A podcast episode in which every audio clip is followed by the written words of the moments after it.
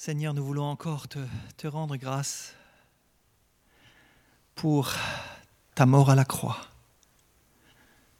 Merci parce qu'elle est pour nous une, une nouvelle vie, elle est pour nous une résurrection qui nous arrache à, notre, à nos ténèbres, à nos incapacités, à nos limites, et qui nous ouvre une perspective nouvelle et glorieuse dans laquelle tu nous invites à entrer. Merci Seigneur de, nous conduire maintenant, de nous diriger, de nous éclairer, d'ouvrir notre intelligence pour que nous puissions être saisis par ta parole et, et entrer dans cet univers nouveau que tu nous ouvres devant nous, Seigneur. Merci à l'avance. Amen.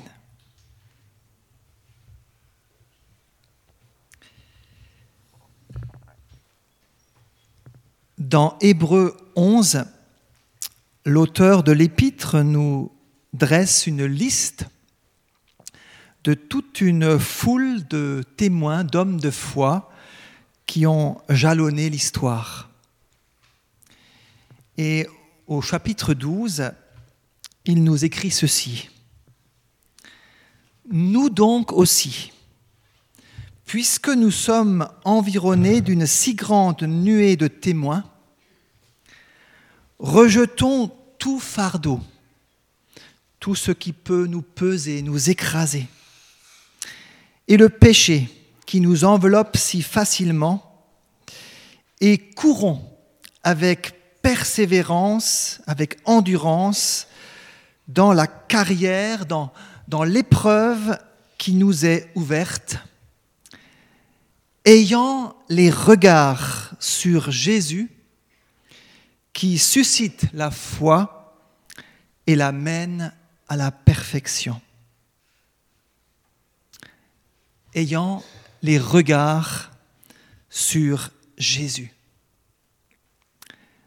Nous avons, il n'y a pas longtemps, entendu un message qui nous a montrer l'importance du regard, de la direction de notre regard et là aussi, l'auteur de l'épître aux Hébreux nous, invite dans notre marche chrétienne à avoir, à garder les regards sur Jésus parce que c'est lui qui a ouvert le chemin de la foi et qui le conduit à la perfection, à l'aboutissement plein et entier. Et déjà dans l'Ancien Testament, cette règle était vraie. Jésus dira aux pharisiens, vous sondez les Écritures, pensant avoir en elles la vie éternelle. Ce sont elles qui parlent de moi, qui rendent témoignage de moi, et vous ne venez pas à moi pour avoir la vie. Même l'Ancien Testament nous parle de Jésus. Et il y a plein d'endroits où Dieu, déjà à l'avance, éclaire et nous, révèle cette gloire de son Fils qui allait venir. Et comme on l'a entendu avant aussi, hein, cette gloire qui, sur un fond obscur, rayonne comme un diamant et qui éclaire les vies qui réjouit les cœurs et qui nous relève, nous fortifie. Et déjà dans l'Ancienne Alliance, le peuple d'Israël avait besoin de ces révélations. Et ce matin, on va lire un psaume, le psaume 72, qui est ce qu'on appelle un psaume messianique, c'est-à-dire qu'il nous parle de ce Messie annoncé, de ce libérateur, de ce grand roi qui viendra dans les temps futurs pour sauver son peuple et pour le ramener à Dieu. Et donc on va ensemble ce matin lire ce psaume et considérer quelle est la la grandeur de ce roi, quelle est la beauté majestueuse de son royaume. Donc le psaume 70, 72, que je lis donc dans la version du Semeur, de Salomon. Accorde au roi de juger comme toi et donne au fils du roi ton esprit de justice. Qu'il rende la justice à l'égard de ton peuple selon ce qui est juste, à l'égard de tes pauvres selon ce qui est droit. Que la paix descende des montagnes et la justice des collines pour tout le peuple. Qu'il fasse droit aux opprimés et aux malheureux de son peuple qu'il sauve les enfants des pauvres et qu'il écrase l'oppresseur. Alors ils te vénéreront tant que durera le soleil, tant que la lune apparaîtra à travers tous les âges. Le roi sera comme une pluie qui descend sur un pré fauché et comme des ondées désaltérant la terre que tous les justes soient prospères, tant que son règne durera, que ce soit la prospérité tant que la lune brillera. Qu'il règne d'une mer à l'autre, depuis le fleuve de l'Euphrate jusqu'aux confins du monde. Devant lui se prosterneront ceux qui habitent le désert et tous ses adversaires lécheront la poussière. Et les rois de Tarsis et des régions lointaines lui apporteront des présents. Et les rois de Saba et de Séba lui présenteront leurs offrandes. Tous les rois lui rendront hommage, tous les pays le serviront car il délivrera le pauvre qui implorera son secours et l'affligé qui n'a point d'aide. Il aura compassion des faibles et des pauvres, il sauvera la vie des pauvres, il les arrachera à la violence, à l'oppression, ils seront précieux à ses yeux. Que notre roi vive longtemps il recevra l'or de sabbat. Que l'on prie pour lui sans relâche. Qu'on le bénisse tous les jours. Les champs de blé abonderont. Ils couvriront tout le pays jusqu'à la crête des montagnes. Les épis lourds onduleront, les moissons seront florissantes autant que les monts du Liban. Les hommes fleuriront en ville autant que l'herbe des prés. Que son nom subsiste à jamais, que son renom se perpétue aussi longtemps que le soleil. Quand ils se béniront l'un l'autre, les hommes citeront son nom, que toutes les nations du monde proclament qu'il est bienheureux oui, loué soit l'Éternel Dieu, Dieu d'Israël, qui seul accomplit des prodiges. Loué soit pour l'éternité le Dieu glorieux, et que la terre soit toute remplie de sa gloire. Amen. Amen.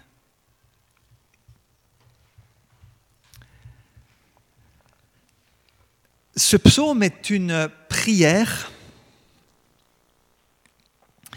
une prière de Salomon,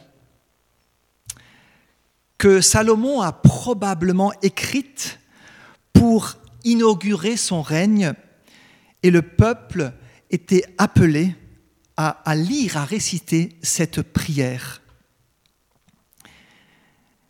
Salomon signifie le pacifique celui qui apporte la paix. Et c'est vrai qu'après le règne de son père David, qui a connu pas mal de guerres et de conflits, Salomon allait être un roi qui allait apporter la paix. Salomon avait à l'époque à peu près 20 ans quand il a accédé au trône. On se situe à peu près en 970 avant Jésus-Christ. Et le jeune David, euh, Salomon, très rapidement, a pris conscience de ses limites et de sa faiblesse. Et nous lisons dans les Écritures qu'à un moment donné, Dieu lui a demandé ce qu'il voulait qu'il lui donne. Et Salomon a eu une prière pleine de sagesse, pleine de bon sens, et il a demandé à Dieu que Dieu lui donne une intelligence pour conduire son peuple, que Dieu lui ouvre l'esprit pour qu'il discerne ce qui est juste et droit. Et cette prière a plu à l'Éternel et Dieu l'a béni. Et dans notre psaume, on voit que, en grande partie, cette prière qui est adressée à Dieu s'accomplit au temps de Salomon, puisque le règne de Salomon est certainement le plus glorieux que le peuple d'Israël ait connu.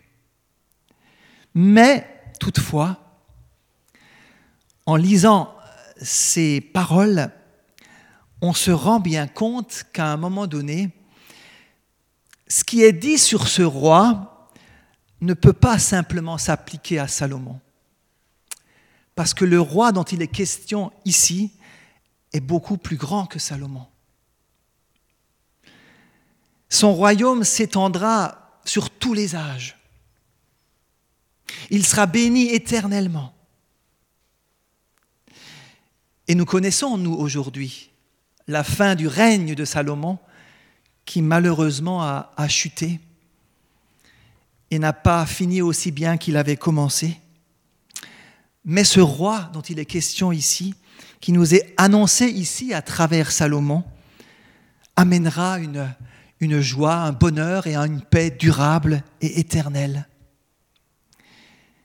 Et c'est Jésus, à un moment donné aussi, alors que les personnes demandaient un signe pour euh, qu'il prouve qu'il est le Messie, Jésus leur a dit à un moment donné qu'il y a ici plus que Salomon.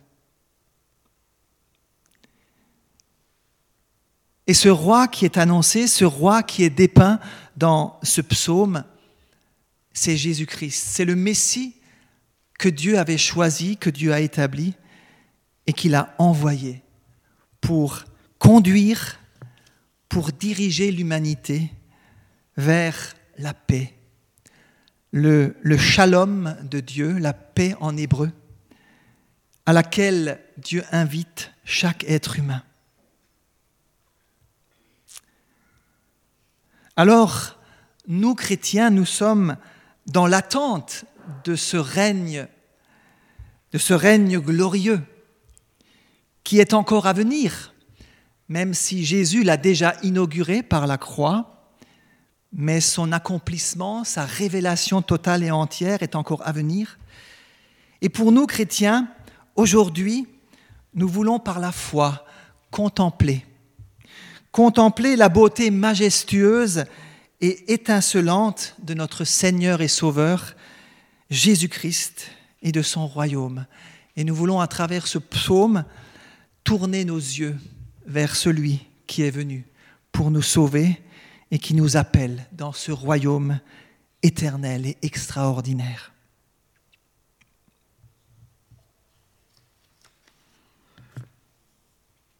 Le psaume commence par ce verset, Ô Dieu, accorde au roi de juger comme toi et donne au fils du roi ton esprit de justice. Le psaume commence donc par Ô Dieu. Tout commence par Dieu. Tout vient de Dieu.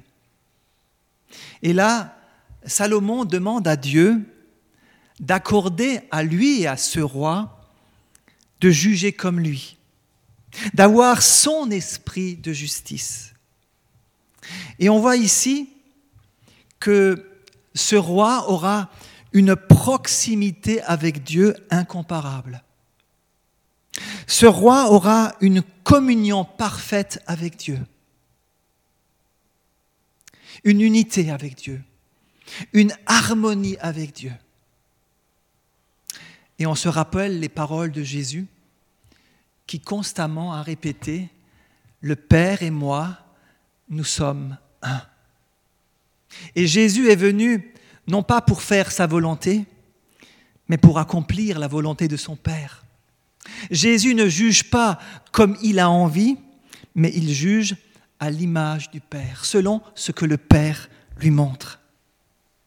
Et on voit que cet état d'esprit, cette attitude va derrière ouvrir la porte à la bénédiction. Cette attitude d'obéissance, de soumission, d'harmonie, d'amour avec Dieu va ouvrir la porte à la bénédiction. C'est là le secret d'une vie joyeuse, d'une vie remplie de l'amour et de la gloire de Dieu. Ce royaume a des signes extraordinaires, des caractéristiques merveilleuses. Dans les versets 2 à, 4, nous voyons que ce royaume sera un royaume de justice, un royaume de paix, où ce roi fera droit aux malheureux et aux opprimés. La justice ici n'est pas simplement la justice de la loi. C'est Dieu qui va justifier ou rendre juste son peuple par ce roi.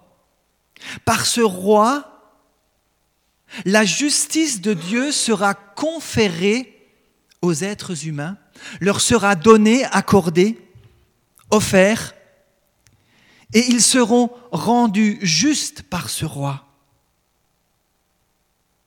De même que la paix ici le mot shalom en hébreu signifie beaucoup plus que l'absence de conflit.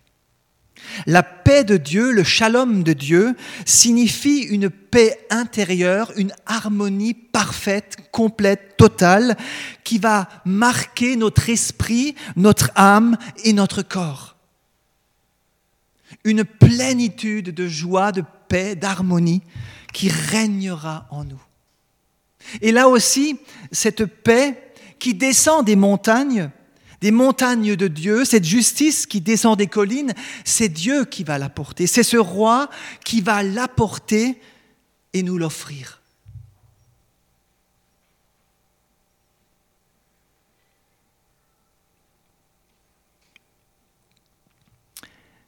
Alors ils te vénéreront tant que durera le soleil tant que la lune apparaîtra à travers tous les âges.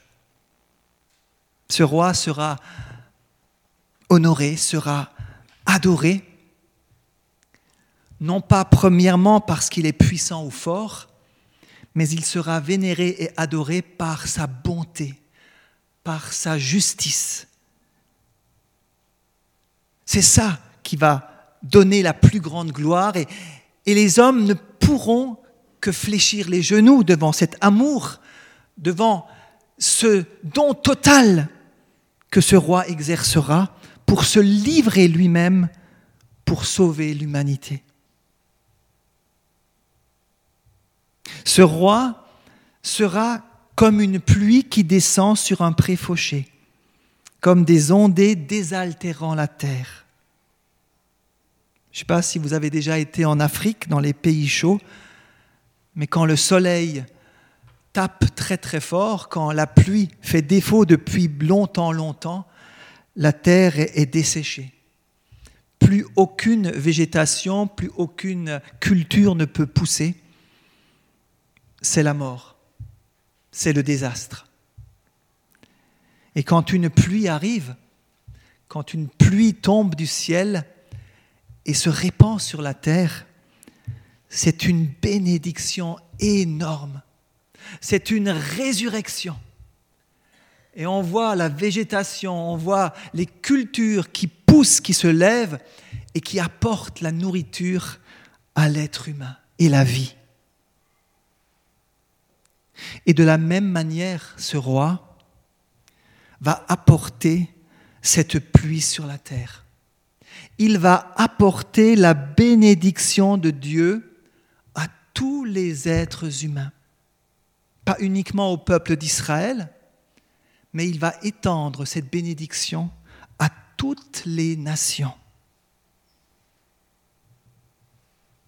Ces nations qui sont vues comme des préfauchés, où on a rasé la culture, où il n'y a plus rien, plus aucun moyen de subsistance. Et si sur ces préfauchés, il ne tombe pas la pluie, eh bien, il n'y aura plus rien. C'est la mort, c'est la fin. Et Jésus est cette pluie qui est tombée sur l'humanité, l'humanité qui était en manque d'eau, qui était dans les ténèbres, dans la souffrance, dans le péché, dans la mort. Et Jésus est venu répandre cette pluie bienfaisante du ciel, d'auprès de Dieu.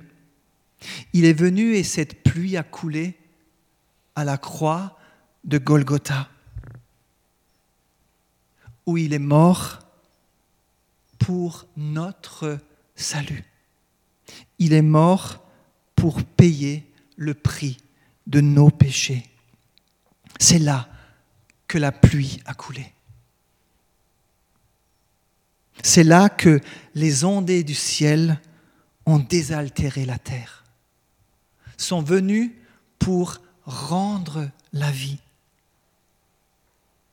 pour ramener à la vie ce qui était desséché et mort.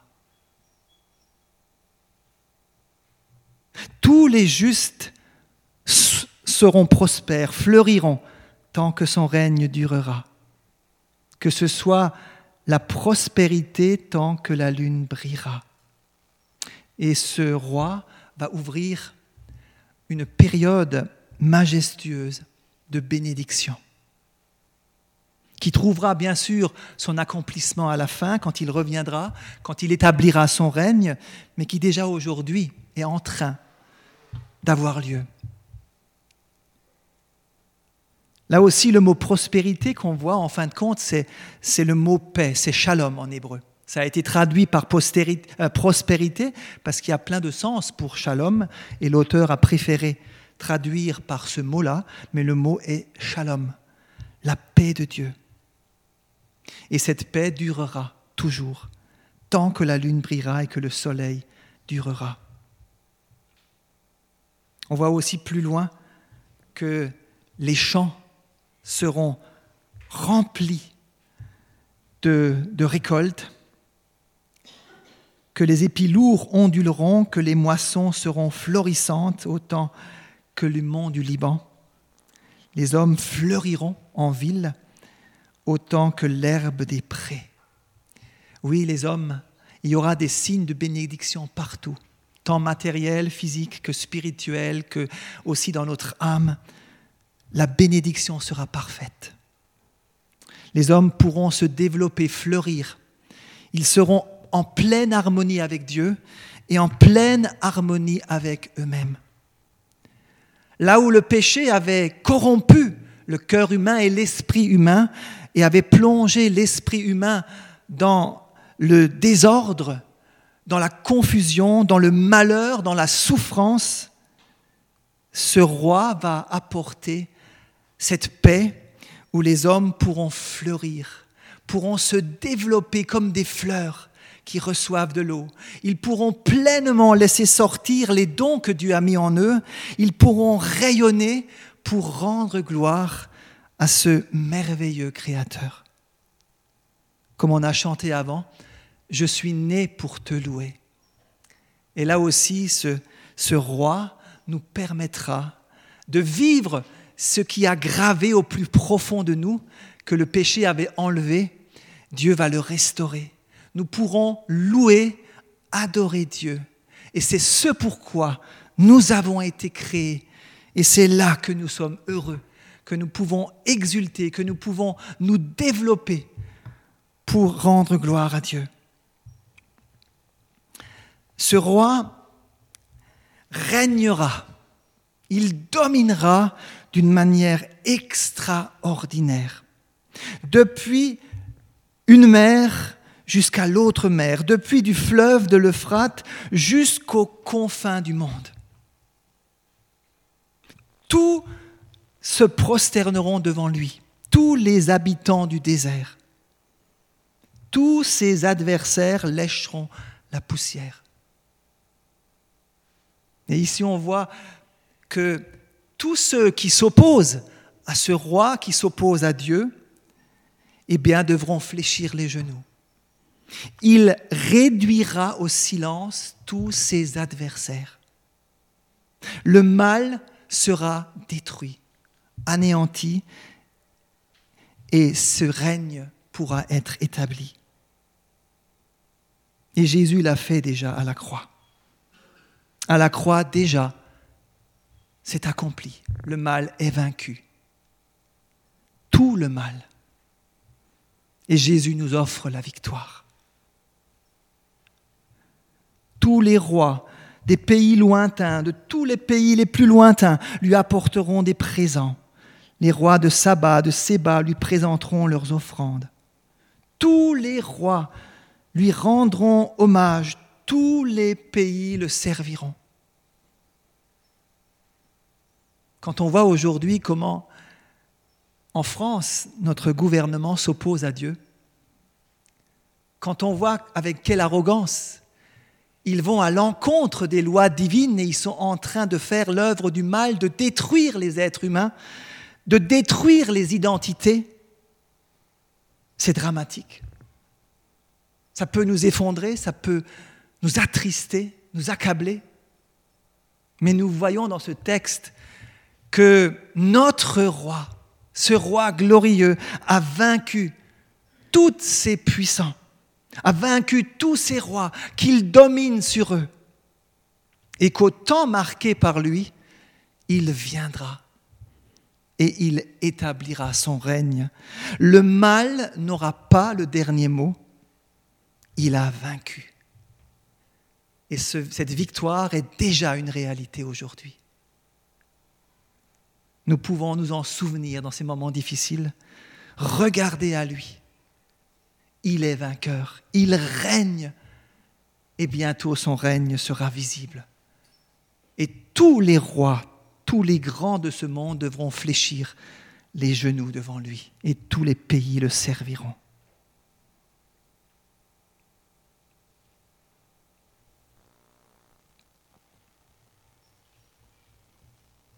Oui, ce roi nous bénira, nous bénira tous.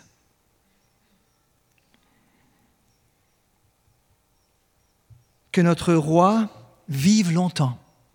Verset 15. Il recevra l'or de Séba, ce qu'il y a de plus précieux.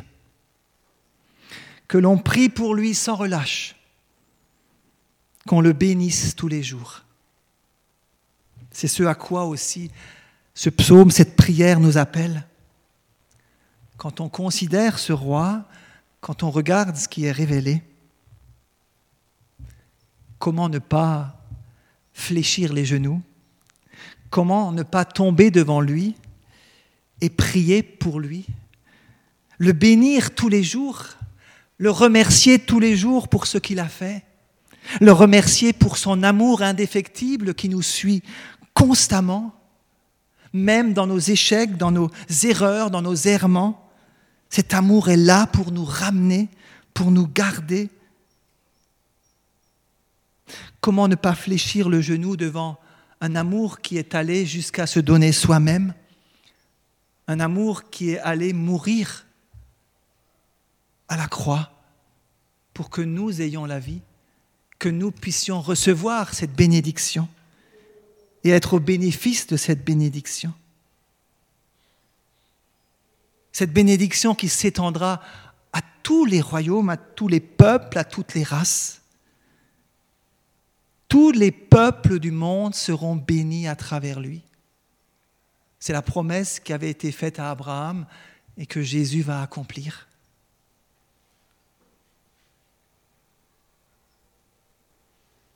Et aussi ce, psaume nous appelle, nous toutes les nations, quelles que, quelles que nous soyons, que toutes les nations du monde proclament qu'il est bienheureux, que toutes les nations du monde reconnaissent que c'est lui qui seul peut bénir, que c'est lui la bénédiction de Dieu, que c'est lui celui que Dieu a envoyé, que celui a établi pour sauver l'humanité et pour nous ramener à lui.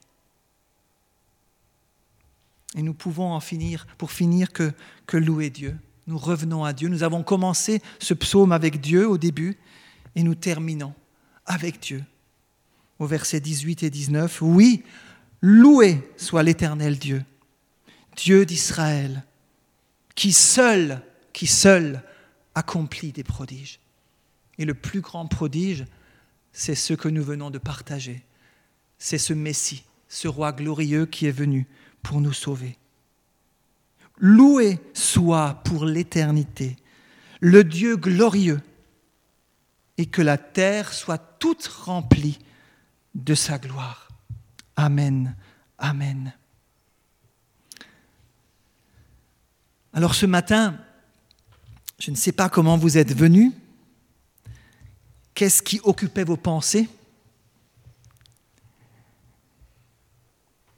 Ayant les regards sur Jésus, qui suscite la foi et l'amène à la perfection. Qu'est-ce qui occupe ce matin mes pensées? Qu'est-ce qui occupe mes pensées durant ma semaine? À quoi est-ce que je pense le plus?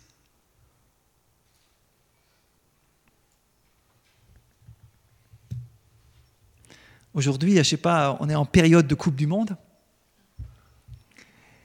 Et je pense que beaucoup de pensées euh, sont occupées par la Coupe du Monde. Et c'est vrai que c'est normal, c'est un moment de joie qui malheureusement ne sera qu'éphémère, mais il occupe les pensées. Il occupe euh, beaucoup de cœurs et on pense qu'à ça. Mais là, nous avons beaucoup plus que la Coupe du Monde. Nous avons beaucoup plus grand que la Coupe du Monde. Nous avons des promesses infiniment plus grandes qui sont faites pour l'éternité. Avec quoi occupons-nous nos pensées?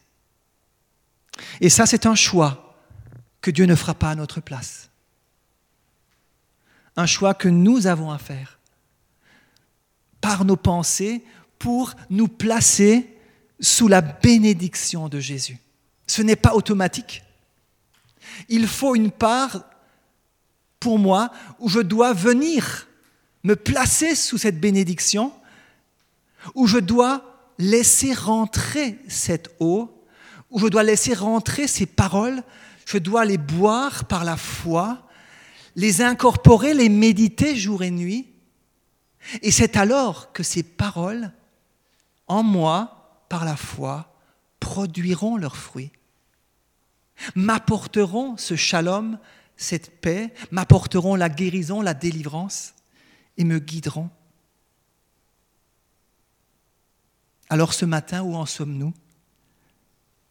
Dans quel état sommes-nous? Ce matin encore, Dieu veut nous bénir. Dieu nous appelle à lui. Dieu nous appelle à venir, à le laisser entrer en nous, à laisser entrer en nous ces paroles, à nous remémorer ces paroles, à voir Jésus dans sa gloire, à voir ce royaume dans sa gloire pour que nous soyons remplis de cette vision et que nous puissions d'un cœur reconnaissant élever à lui nos hommages et notre reconnaissance. Prenons un temps de silence pour méditer tout cela.